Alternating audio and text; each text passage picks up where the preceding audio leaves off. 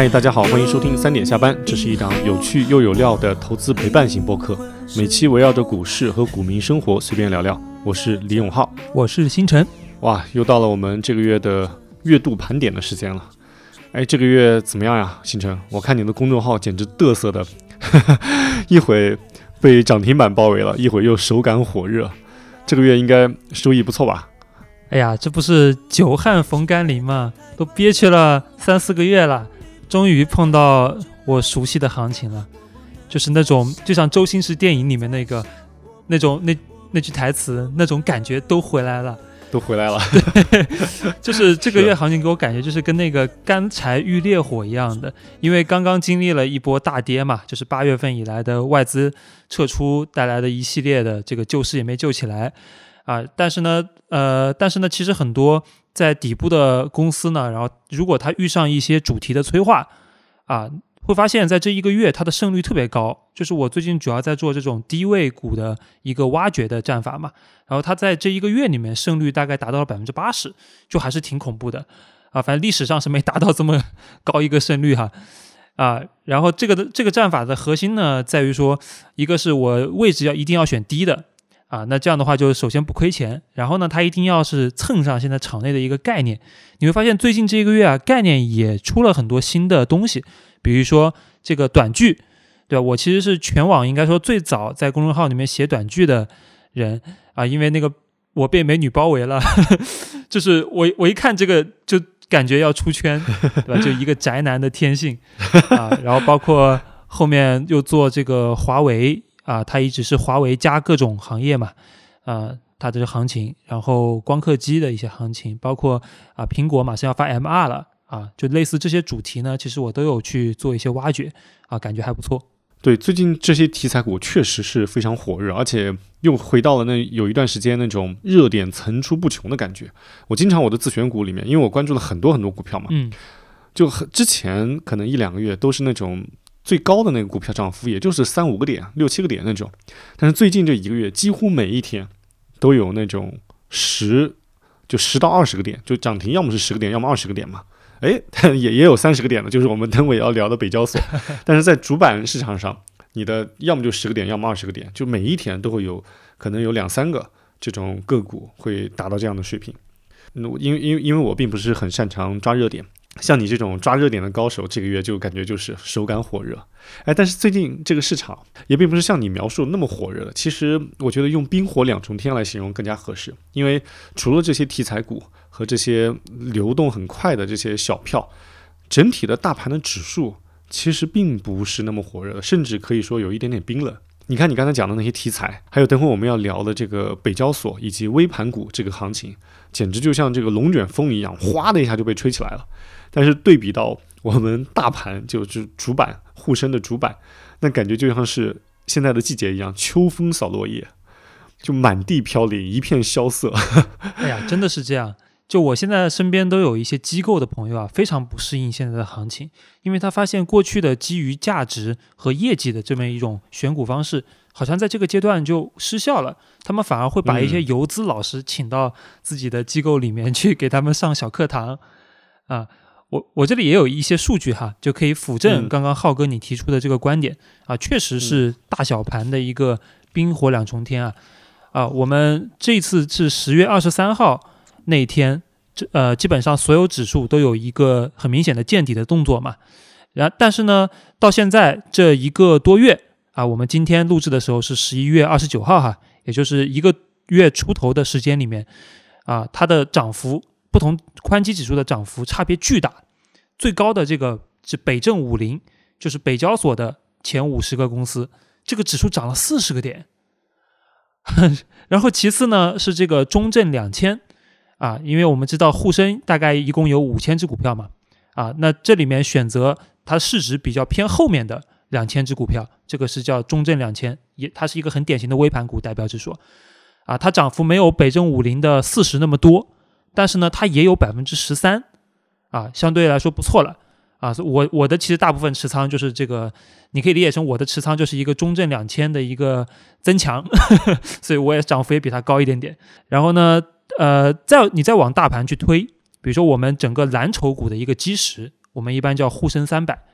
对吧？那这沪深三百呢，它就只涨百分之一了，就基本上没涨。上证五零，就前五十的这个金融地产啊为代表的，还有这个茅台这种消费股，它已经新低了，我都惊呆了。我说这这不是都已经反弹了吗？怎么它还新低了呢？我我刚刚看了一眼，真的没看错，就上证五零在今天砸破了十月二十三号那一天的低点。所以结合最近的市场行情，我们这一期的片头曲特别选取了周杰伦老师的这一首《龙卷风》。这歌词叫“爱情来得太快，就像龙卷风”。我觉得我们的行情也是来得太快，或者走的也太快。你看年初的时候那种中特估的行情，那其实是针对于上证五零这些，还有沪深三百这样的大盘股的，那当时也是如火如荼。那现在也是走的干干净净。结果现在资金的这阵风呢，又吹到了这种微盘或者或者北证五零，就就是感觉这个电风扇真是从年头吹到年尾啊。对，就题材一直在换。但你有没有发现，它其实吹的还是在越来越快？比如中特估行情，那其实还是走了个小半年的，对吧？但是北交所按这个涨法，就就几两周就给你涨这个，两三周就给你涨四五十个点，那我很怀疑它能不能就是说涨过几个月，对吧？对，一般速度越快的这种持久性可能就越难以达到。哎，那浩哥，你参与了吗？最近这两个很大的热点，就一个是微盘股，一个是北交所。哇，微盘股我是在观察了，只是但是我没有及时去参与，因为我我相对都是慢节奏的嘛，因为要先研究一下公司。一般我不都我都不研究题材，我先研究一下公司。等我研究透的时候，这个题材已经走完了。然后另外一个行情就是北交所，北交所这个呀，真是我没有参与。但是我感觉冥冥之中啊，我是被唤醒了的，只是我当时没有觉察到，或者说我太后知后觉了。哦，是谁唤醒的你？哎，这个人呢，就是我们在证券交易当中既熟悉又陌生的一个人，就是我们的这个证券的客户经理。我这个客户经理啊，他平时呢也不怎么跟我联系，因为他经常给我发一些研报，那些我也不怎么看。然后特别奇怪的是啊，哎，我。到时候可以把我跟这个客户经理的聊天记录的截图发到我们这个 show notes 里面，让大家来感受一下这个微妙的时间点以及它的微妙的措辞。我先语言给大家描述一下，就是在十一月十号，如果大家手里可以打开行情的话，可以查一下北证五零这个指数在十一月十号是什么样的一个位置。那十一月十号晚上八点十分给我发微信说：“浩哥，这么晚打扰你。”然后咣咣咣给我列了一个，就是如何开通北交所和新三板的权限。然后他加了一句话说：“这是目前最高任务了，拜托了。”哇，这个措辞还挺挺严格的。对啊，对啊。然后他八点多给我发，我十点多才看到。那天晚上可能有个饭局吧，我就有有点晕乎乎的。我说：“哎，我等会看一看，才看到，不好意思啊。”然后他说：“理解，哎，老麻烦您，这个是某个。”哎，咱就不说谁了，某个主导，所以您懂的。他跟我说，所以您懂的。这是十一月十号我们的对话，但是我当时就没有特别的在意，直到后来，大家可以看一下，应该是我没记错的话，应该是一个星期之后，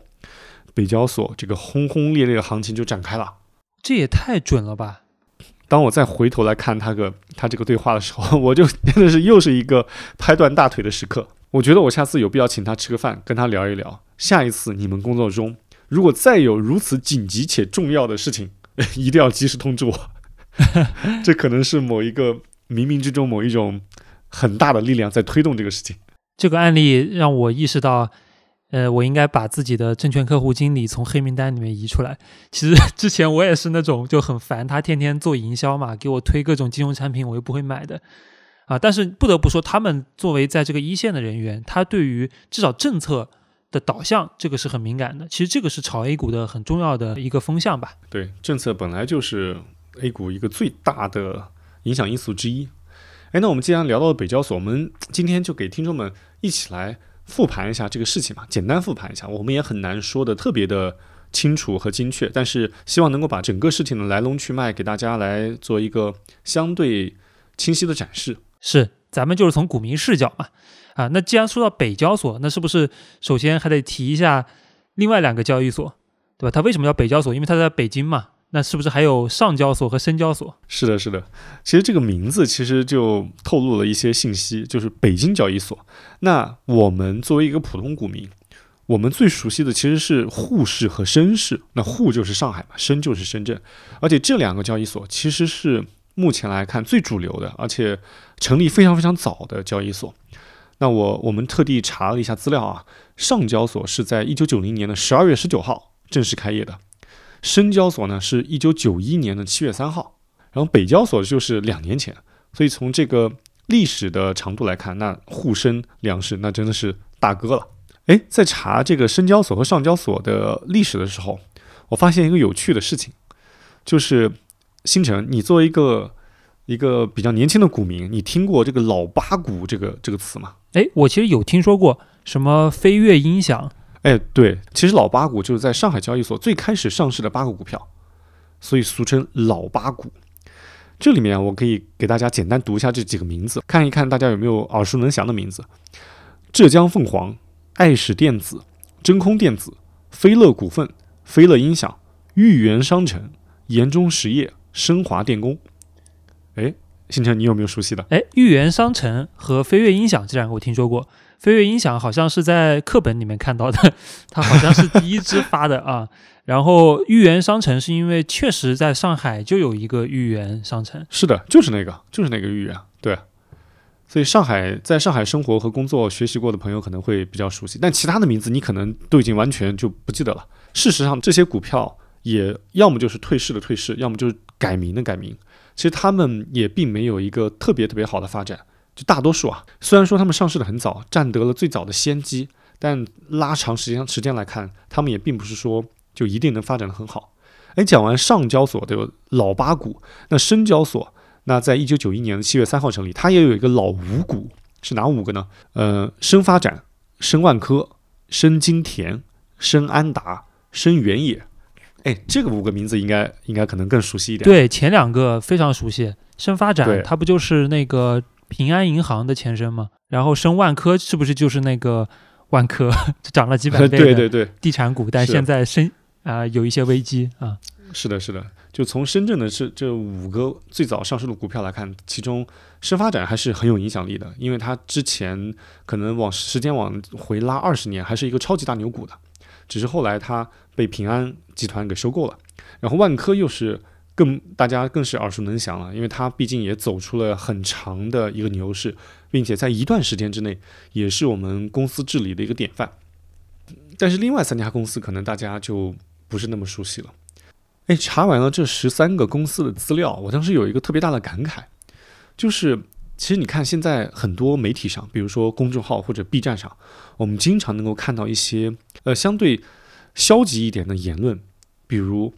大家都在讨论是不是这个阶级固化越来越严重了？好像现在的年轻人机会越来越少了，因为好像那些有钱人或者说已经占据了一些资源的人，他们就会把自己占据的山头更加牢牢地握在手里，更加垄断自己的资源，仿佛我们普通人就很难见得天日了。我觉得从这最早上市的十三家公司，其实就可以做出一个推断，因为他们当时拿到了最好的资源。最多的资金对，但是发展到现在也不是说一帆风顺，甚至很多已经泯灭在历史的长河当中了。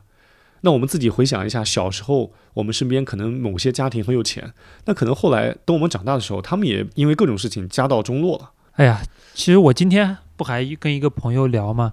就是就是我跟你说，在拼多多干了七年，然后现在能赚这个两三百万。对吧？但是他家庭其实很不幸了，就是家里还会有负债啊，因为网贷这个钱去参与这个民间集资，对，但他就凭借自己的力量，对吧？赶上一波时代浪潮，他也能就是脱离自己原生家庭的一个束缚。就是这个时代变化真的是远超我们的想象，就有些时候我们觉得已经成定局的东西，可能就在几年之间就翻转了。比如我们前几年怎么可能想到拼多多的市值会超越阿里啊？现在有没有超越？现在即使没有超越，也接近了，接近了。昨天好像是超越了一段时间。其实你看，那在我刚开始炒股的时候，就一三一五一四的时候，那时候最强的是苏宁啊，都觉得苏宁做电商都能跟阿里做的差不多。所以，如果把时间拉长来看，那些在几十年前占得先机的企业和个人，他不一定能够在未来的路径发展的那样的一帆风顺。当时没有占得更多资源的企业和个人，也不代表以后就抓不住时代的机会。所以，我觉得每个人都应该更积极一点，在一定的范围之内大胆的去尝试，说不定哪天时代的机遇又砸到我们自己的头上了。是啊。因为创业其实还是要依据变化嘛。其实咱们这个时代变化的速度远远比我原来去想的要快。比如就从电商的这个变迁，对吧？苏宁到阿里到拼多多这个例子，我们就可以看出来，其实，在每一刻我们都觉得这家企业的护城河能够管一百年，但实际上它的地位被超越，整个也就花了五年的时间啊。然后这过程中，我其实还有一个思考，就是啊，那创业的机会很多，对吧？那那守业其实就更难，你反过来去思考，你不要觉得一切现在的所获得的东西是能够持续的，包括可能在互联网公司工作的，对吧？一些听众，你的工资里面有多少溢价，可能你跟就外面的工作 offer 比一比，你心里大概还是清楚的啊。所以守业比创业更难。我经常遇到一些老前辈，他们会这么说啊：逆水行舟，不进则退，因为生产力。啊，其实生产力它一直是在涌向更先进的方向嘛，它这个生产力是在重新被定义的。那一家公司，你比如阿里，虽然说它资源很多，无论从这个政商的资源来讲，还是它的现金，对吧？还是它的这个客呃渠道，但是呢，但是你碰上拼多多这么一个玩低价策略玩的特别溜的对手，份额也丢得很快嘛。时代都是变化的，只有时代的企业，没有企业的时代。所以讲回我们这个当时这个老五股和老八股，虽然说现在有些已经灰飞烟灭了，但是当时他们真的是非常非常火的。我就记得这个叫飞乐股份，它是第一个达到一千元一股的一个股票，哇，它是我们 A 股历史上首支千元股。当时整个全国平均这个职工的月薪才两百四十块钱，那对标现在不就是万元股？就是这个价格，我说茅台，我们的股王茅台。见了他们都得喊一声大哥，说大哥带带弟弟。飞乐股份，我记住它了。对，飞乐股份。然后后来这个什么真空电子也涨到了几千块钱。然后后来豫园商城啊，它最高的价格突破了一万块啊，以至于当时这个上交所啊，它这个显示器只能显示四位数，显示都显示不出来。天哪，你你就通过这个数字，大概大概可以想象出当时大家对于股市的热情有多么火热。就我听过两个老大哥啊，给我亲口阐述过他们当时这个排着队，互相抱着，就前面的抱着后面，啊后面的抱着前面的，来排队来来买股票这个场景。因为当时很多时候还手动交易嘛。哎，这个图我们也找出来了，到时候可以放在 show notes 里面，大家可以感受一下。其实当时股市是一个新鲜的物品嘛，所以当时的火热程度，你把它迁移到今天的话，其实不就是北交所现在的火热程度嘛？当一个新东西出来的时候，大家一拥而上。但是北交所已经不算特别新了，毕竟它已经有一两年的历史了。哎，浩哥，你刚刚提到早期是要通过排队的方式去抢这个股票哈，那么我也去查了一下老八股啊，他们后面的一个走势，你会发现确实他们的这个热情是有原因的，因为早期发的股票很便宜，就比如说你刚说的老八股里面的一些现在已经呃名不见经传的，比如说叫这个升华控股。啊，但升华控股它到现在为止也涨了有六六十六倍，然后最高的时候涨了四百倍，然后飞乐音响现在涨了四五十倍，最高的时候也涨了四百倍，就是 它还是有这种很强的财富效应存在的。虽然说可能公司质地一般，这可能就是资本市场改革会给啊股民带来的一个阶段性的红利吧。所以这种。打新股、炒新股的这种肌肉记忆，是不是从三十年前就已经在股民的脑子里埋下了？是啊，所以包括你新开一个板，对吧？无论是两年前设立的北交所啊，还是说更再早往前的这个呃呃沪上上海交易所里面的科创板，然后再往前这个呃一一二年的呃深圳交易所的创业板。就你每推出一个新的交易所或者一个板块，哎，它都其实它会有一波赚钱效应，让你把你留在这个市场里面。我查了一下，北交所是在二零二一年的九月二号，就是我们的大领导在一个很重要的峰会上提出来要建立北交所这个事情。然后在二零二一年的十一月十五号，在北京的金融大街上，北交所就已经正式开市了。当时呢，一共是有八十一家中小企业成为了首批的上市公司。开盘的当天呢，整个北交所合计成交了九十五点七亿元，其中呢有十个新股全部都上涨，平均的涨幅达到了百分之一百九十九点八，就约等于都翻了两倍。对，因为它一个板块第一次设立的时候，它一定是一个资金交投比较活跃的时刻嘛。但是从股价上来看，一般来讲也是高光时刻。是，然后从这个高光时刻之后没多久呢，其实就进入了一个平淡期。所以大大家如果可以看一下北证五零这个指数，它在过去一年多的话，基本上还是一个相对平稳的一个姿态。那北证五零指数就是覆盖了北交所市值前五十的公司。目前呢，北交所大概有两百三十多家公司，所以这个指数呢，大概覆盖了百分之二十左右。哎，浩哥，那我有一个问题了，嗯，为什么我们要在两年前去提出北交所这样一个概念呢？它究竟在我们的资本市场的这个体系里面啊，它是一个什么样的位置？哇，这个这个问题我也不专业啊，我只能从一个股民能够获取的一些有限的信息来做一个推测。毕竟这都是顶层设计，我们也不敢妄自揣测。我自己觉得这个是有多层的含义了。首先，你看。沪市是在上海，深市是在深圳。我觉得北京可能从地方这个角度来说，如果能有一个交易所，那对整个金融相关的链条会是一个很大的促进和补充。当然，这个是从地方上的角度来说，是是我自己的一个推测啊。抛开城市维度的思考，我觉得提到北交所就不得不提另外一个很重要的概念，就是新三板。其实新三板主要就是以前对于一个中小企业交易的一个平台，就是交易股权的。它的正式的名字叫。全国中小企业股份转让系统，这主要是针对那些相对规模小一点的企业，然后在交易股权的时候，大家有一个转让和交易的平台。但是这个东西呢，之在设立了几年之后呢，它的流动性和转让的效果呢，那可能并不如大家预期的那样的热烈。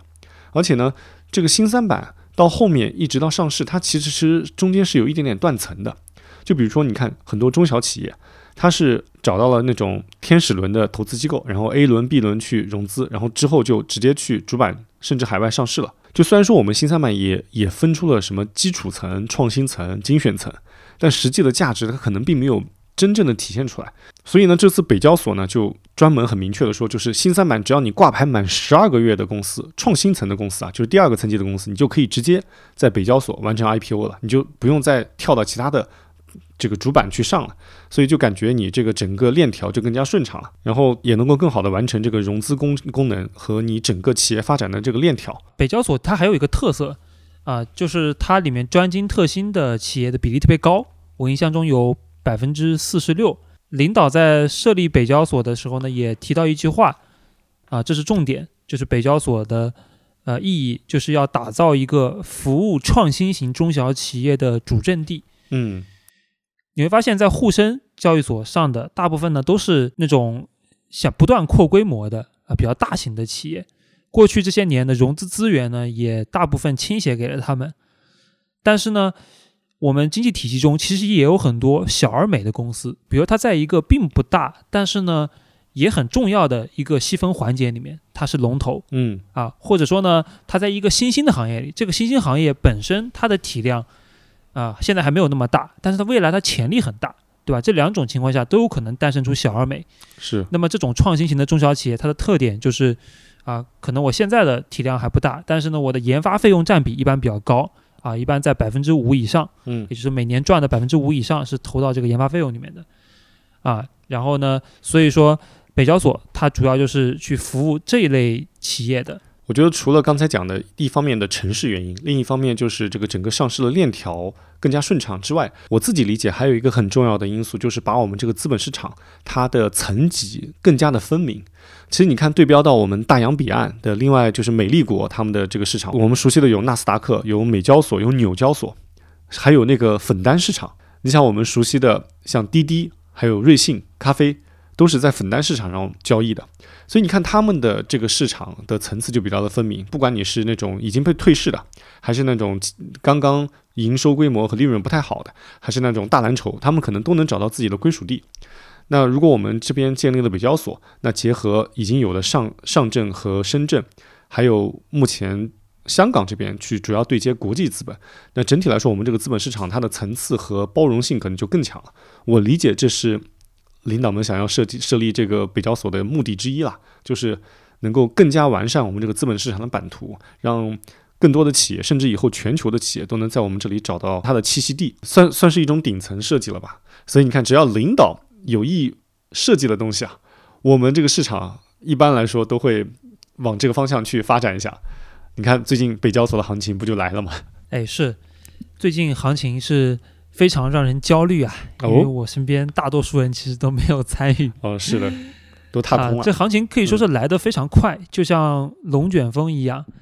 啊。它的启动大概是在一个是呃，也就是在十一月嗯啊，刚刚进入十一月的时候就启动嘛。然后为什么这个时点啊？就我也思考了一下，大概是有三个原因啊。嗯第一个原因就是证监会在九月一号的时候公开发布了一个关于高质量建设北交所的意见这么一个文。那么这个文的重点呢，就是改善市场的流动性啊，因为很巧啊，其实领导他在是在两年前的九月二号提出要设立北交所的啊。那么过了两年，呃，他发现这个好像流动性不太行，对吧？每天整个市场的成交量可能才十个亿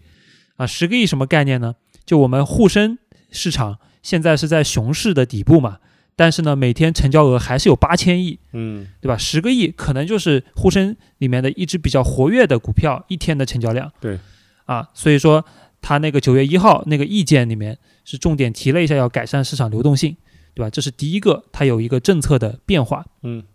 啊，第二点呢，是因为整个北交所的正式设立啊，是在二一年的十一月十五号。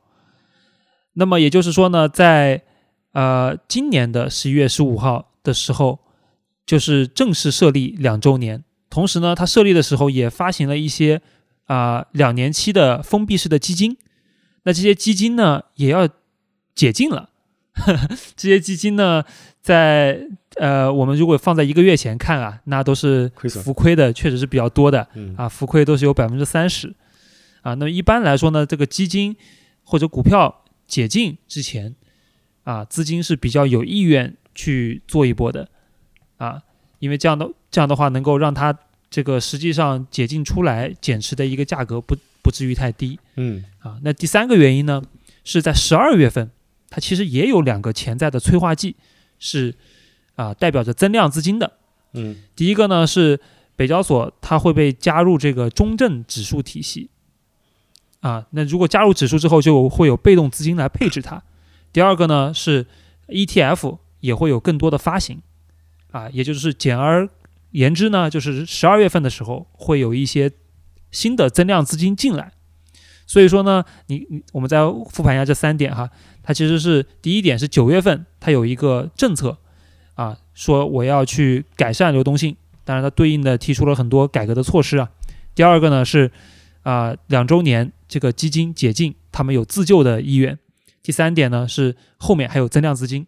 啊，所以可以说三，所以说这个就选择了这个时点发动，我觉得也是很合理的。这个时间点发动确实这样推测下来是很合理的，但是我们很难推测它为什么会那么的猛烈。我理解可能是因为增量资金相对于北交所目前这个池子来说来说的话，那真是大水漫灌啊。我看这个，我看主要的市值都是在十几亿左右，然后平均的流通股呢，也就是在百分之四五十。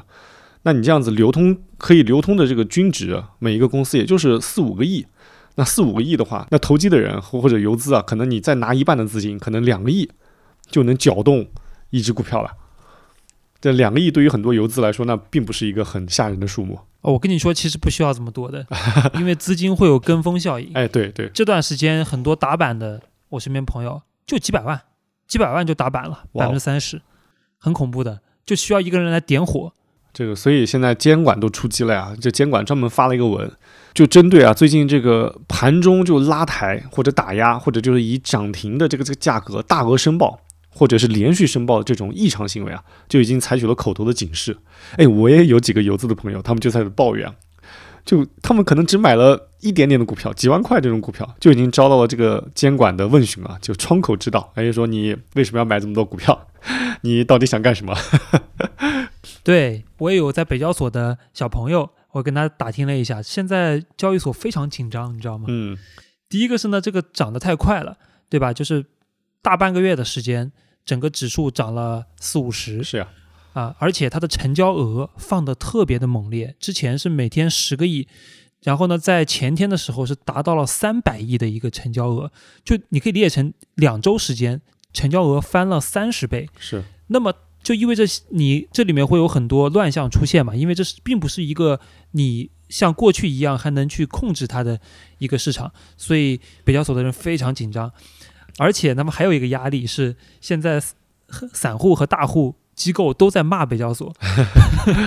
就是觉得说你抢走了这个科创板、创业板的流动性嘛，是是是，啊，其实你去看的话，确实它是有一个呃平移的关系。就本来科创板它可能呃成交额是在八百亿左右，但最近缩到了六百亿。那中间这个两百亿去哪儿了呢？嗯，那我觉得很多就是在北交所，因为它都是代表着市场里面比较喜欢在微盘股、在创新型股票里面去啊、去做交易的这类资金嘛，它这个资金还是有限的啊，所以说北交所真的很忙，他们在呃北北证五零涨了十几个点的那一天，他们是都在加班，整天晚上都在加班哇，啊，而且当天是采用了雷霆的手段，嗯就是两家两只涨得最多的股票是让他们停牌，同时那天发出了九十三张监管函，就是浩哥你刚刚说的发函。那发函也是有也是有原因的，就肯定是你在交易过程中，比如说你挂单啊，是不是单个额度很大，对吧？就是有一些一些问题被抓住，他就给你发函。所以其实听下来，我们的监管啊真的是很照顾我们散户的。因为你看这个北交所目前如果有真的有大笔资金的涌入，然后把股指推得那么的高，那确实有很多散户可能会跟风接进去。但等到时候走的时候，那可能也会发生一种逆向的踩踏。那现在可能是正向正向的拥挤的去买入，那走的时候就是看谁跑得快了。那踩踏，那如果你跑得慢一点，那其实可能就被套在山顶了。所以我觉得监管真的是还蛮考虑散户们的感受的。但是啊，你看这个市场上有些资金，就主要以游资和某些激进的散户为代表，就他们就像一群青春期不太听话的孩子一样，就监管你说往东我就要往西，那你说不能干我就偏要干，对吧？凡是你要我小心的，那我就要大胆干；凡是你要我监控的，那我就要去突破。哎所，以这个是不是有点像青春期的逆反心理啊？哎，对当时我我爸妈他也是想让我干啥，我就刻意不干啥，就想凸显自己的独特，而且内心就是有一种跟他们过不去的感觉。对，就就有一点你说这种感觉，而且你刚才提到就是科创板和北交所他们交易量的一种此消彼长，我觉得这个推测也是也是有道理的，因为从他们的开户条件来看，他们也几乎是一样的。我记得北交所的开户资格是两年以上的投资经验，而且近二十个交易日，平均资产不低于五十万。那其实跟跟科创板是差不多的。对，开户的条件是完全一样的，其实，嗯，但是呢，北交所人家是三十，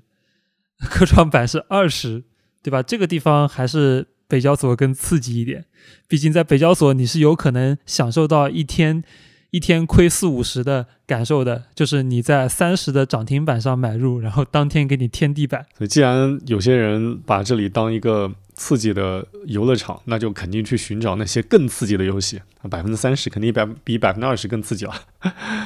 可能这也是最近北交所涨幅那么大，然后市场热度那么大的原因之一了。那现在已热度已经那么高了，你怎么看后面的市场？我呢，其实是比较倾向于谨慎的嗯啊。第一个呢是今天已经走出了一个反包向下的图形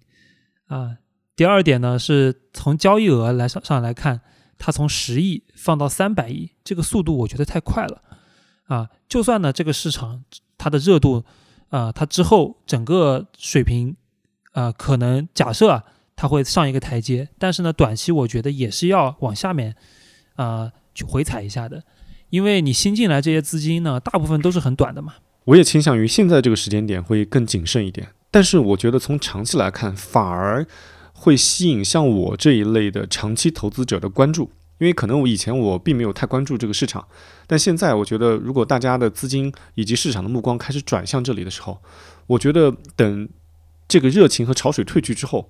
我会去在这些北交所的公司当中去寻找一些真正有很好的成长性的公司，因为它市值比较小嘛。那如果真的能够按照我们的预期去慢慢成长的话，它后期的空间也是非常非常大的。所以我的态度是短期的谨慎，长期反而会更大胆一点。哎，但浩哥，我得提醒你一点啊，就是我研究下来这个北交所的交易规则啊，它有一条关于减持的，它其实跟科创创业板有很大的差别。这个地方你一定要小心，就是北交所的股东减持是更方便的。我这里说的是大小非啊，就是上市公司的上市之前的那些股东啊，比如说在沪深啊，它百分之五以以上的股东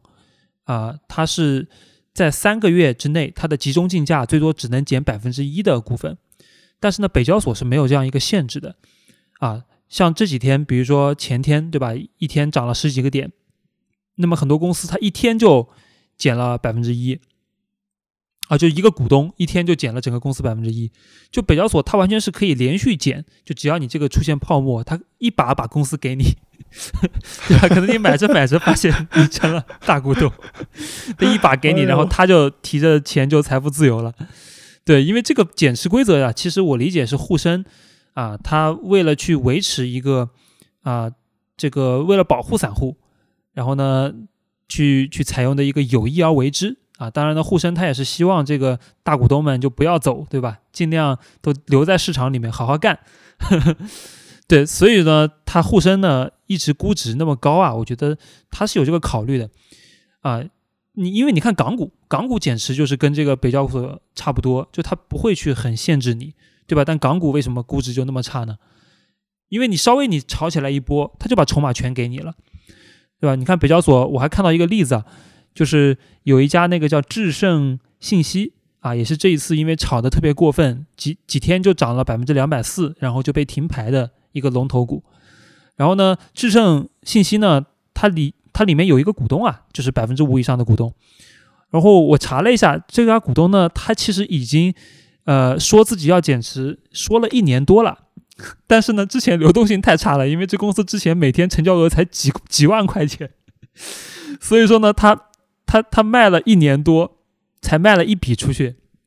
就是卖了呃这个一千股。卖了这个一万五千四百块钱，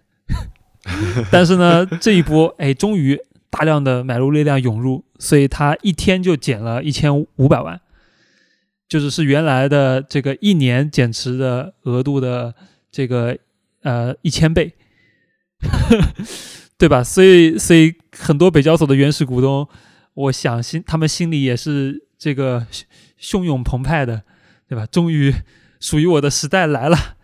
之前想改善生活也改不了啊，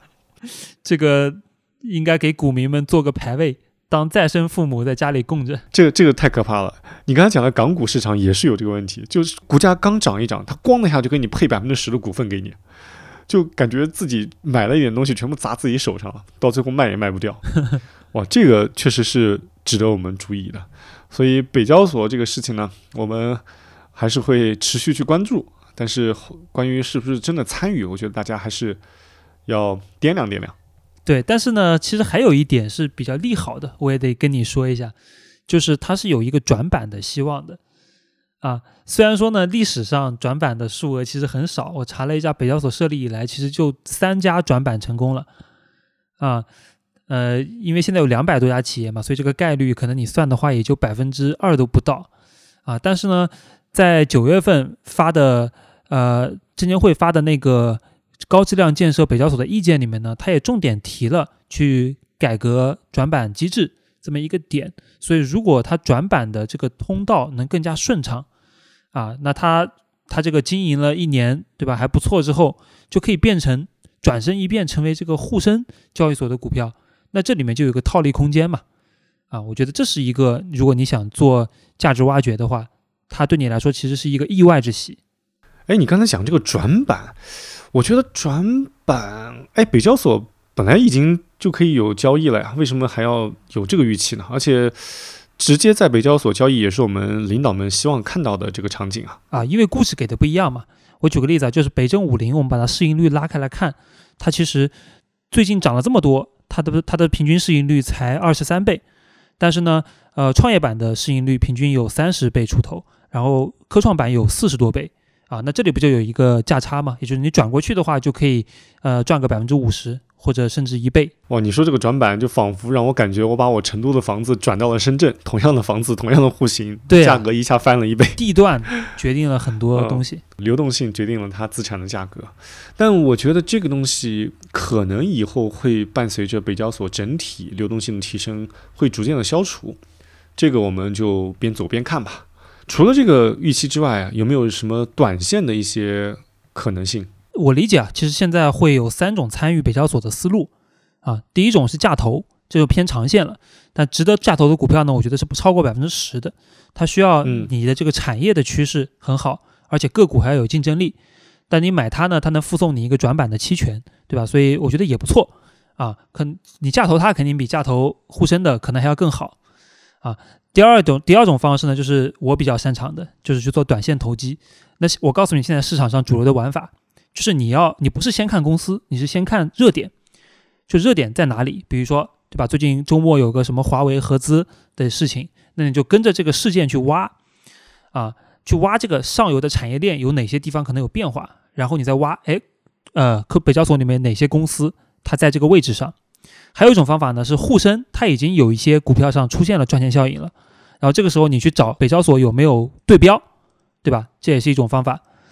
啊。那这个我们叫低位补涨的一种投机方法。那么第三种呢，我认为叫打新。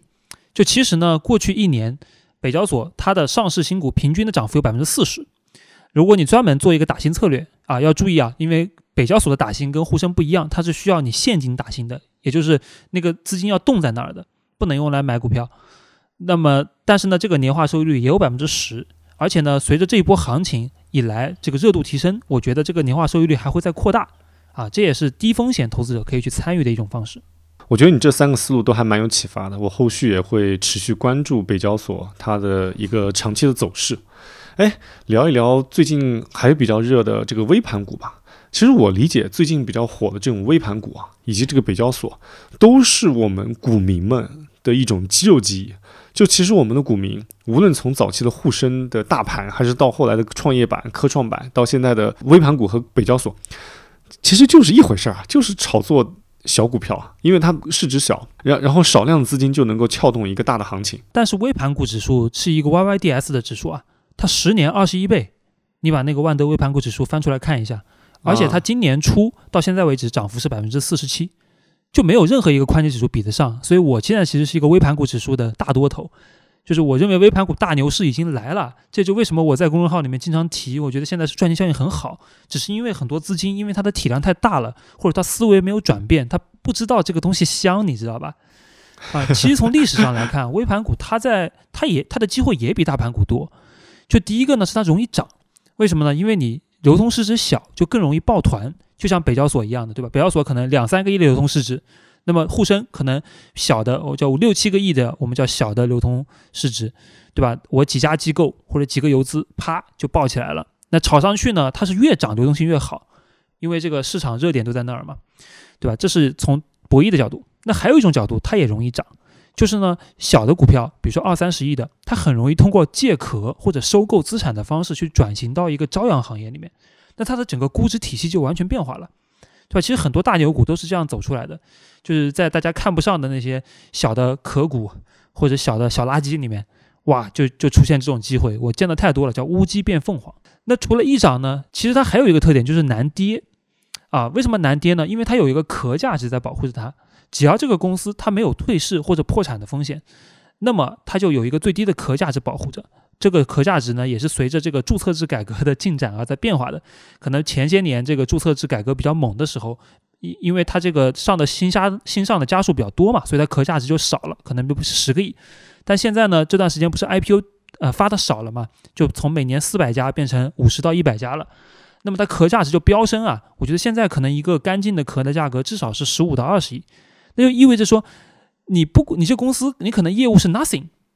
是空气。但只要你是一个上市公司主体在沪深，你都有，你都最少你都跌不破十五亿，这不就是一个金刚不破的底吗？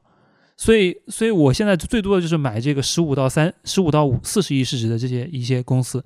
啊，它本身就是符合这个一涨难跌的特色，啊，当然我刚刚说的是这个一直以来微盘股它都有这个，呃，就是比较好的，其实是有比较好的投资机遇，但是它没有被很多的书籍所提到，啊，那么它其实从变化的角度呢，它最近也有一些催化，比如说呢大小盘风格的周期。我们知道这个核心资产啊，其实从一五到二一年是有一轮超大行情，对吧？像茅台这种，茅台为代表，海天味业啊，或者是格力为代表，它至少都是三到五倍的。那么这个背后的推手，就是从资金的角度来讲，它是一个外资在推动着。但是呢，外资这个趋势，对吧？可能已经发生了一些微妙的变化啊。那么干干活的这个资金的啊就变了，它变成了这个游资。那游资他比较喜欢炒这个小盘，因为容易抱团嘛。那么我们参照上一轮大盘风格持续了五六年，那这一轮小盘风格是从二一年初开始转向小盘的嘛？那小盘现在才炒了两三年啊，这个时间上我觉得没走完啊，然后空间上我觉得也没有到，因为现在场内还有大量的这种低位的小盘股啊，至少我能找到三四百只，就还在底部充分盘整，就是它基本上就不会跌的，很难跌的。啊，而且呢，我觉得它这个小盘风格，呃，微盘风格打到一个极致，什么时候会逆转呢？它肯定会逆转，这个我相信。但是现在没有到，因为逆转的时候，我相信会有大量的公募基金去发行微盘股主题的基金，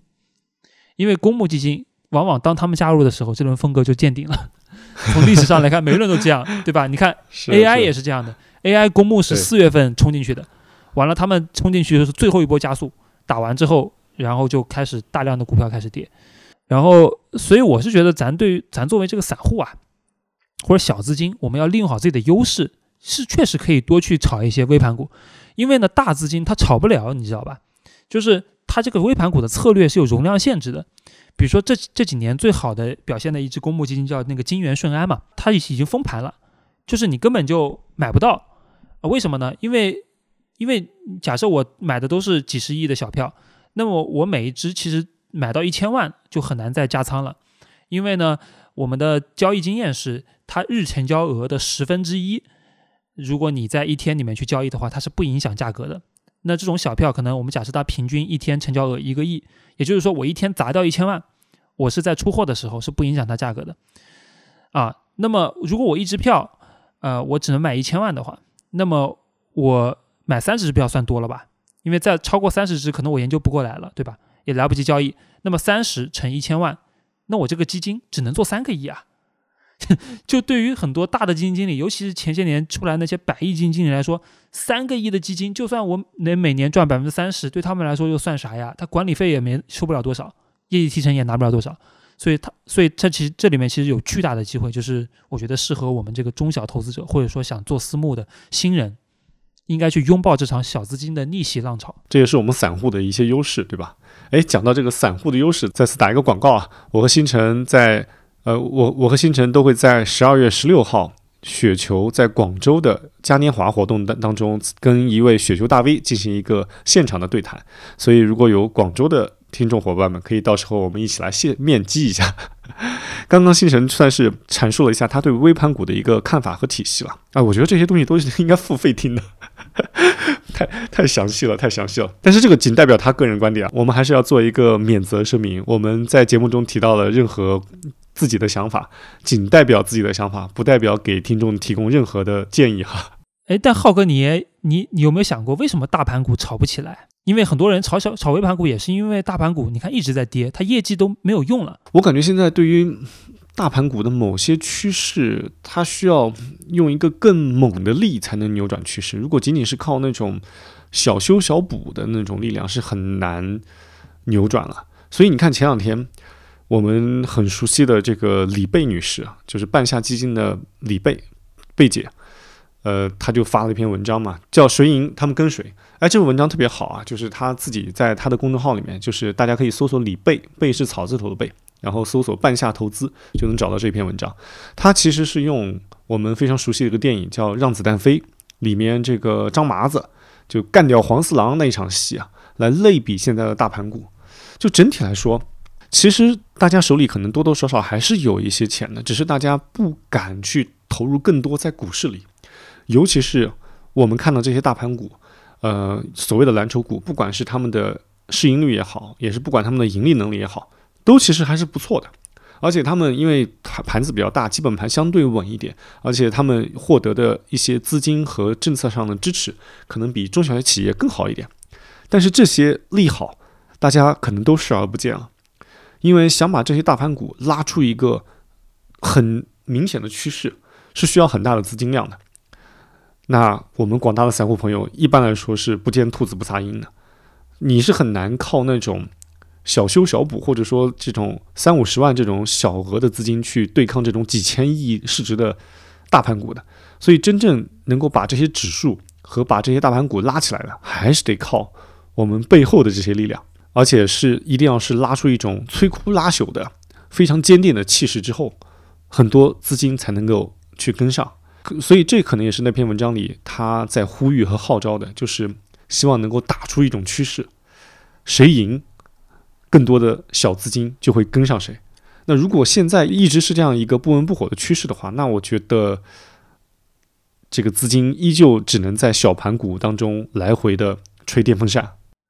对啊，李贝就说了嘛，你不要去管大家炒小盘股，你自己把大盘股干起来，那人家就自然跟着你走了嘛。就是大家都是主力的，就是而且你不要天天去这个发文件，去去用这个嘴巴去。告诉人家买没用的，就是用实际的行为啊，然后让大家相信，实际上都是有钱的，只是没有信心。其实你想一想，我们回到我们之前提到的关于深圳交易所和上海交易所刚刚开市的时候，那个人挤人，每个人排着队，然后互相后面的抱着前面的，就谨防别人插队的这个场景。那个时候大家的思想还没有那么那么开化的，但那那个时候，但是你看这个排队的照片里，大家是不分男女的。男的依旧是抱着女的，那那也没有任何人说什么，说明在巨大的利益的驱使面前，那可能某些东西会被淡化。所以现在我觉得最关键的还是要有一个赚钱效应。以我们现在的这个经济发展水平和人均居民的储蓄来看，我觉得怎么也不会比一九九二年那个时候更差吧。关键是怎么让大家能够有更强的信心，把手里把银行里的钱拿出来转到我们的股票市场上。所以这个可能就是一个更难的，或者说需要更大的力量去引导的了。如果没有这样一个更大的、更坚定的、更长期的资金来做一个市场的压舱石的话，我觉得今年这个来回吹的这个电风扇啊，可能还会继续吹下去，就像龙卷风一样，一会吹到这儿，一会吹到那儿，然后来得快，去的可能也很快。哎，那浩哥，如果市场的电风扇继续这么吹下去的话，你会怎么去应对呢？哇，我觉得。我再怎么研究企业，可能作用也不大了。我应该先去请我那个客户经理吃个饭，让他有再有这种很急很重的任务派下来的时候，一定要告诉我。可能他们的工作重心就是以后我要追的方向。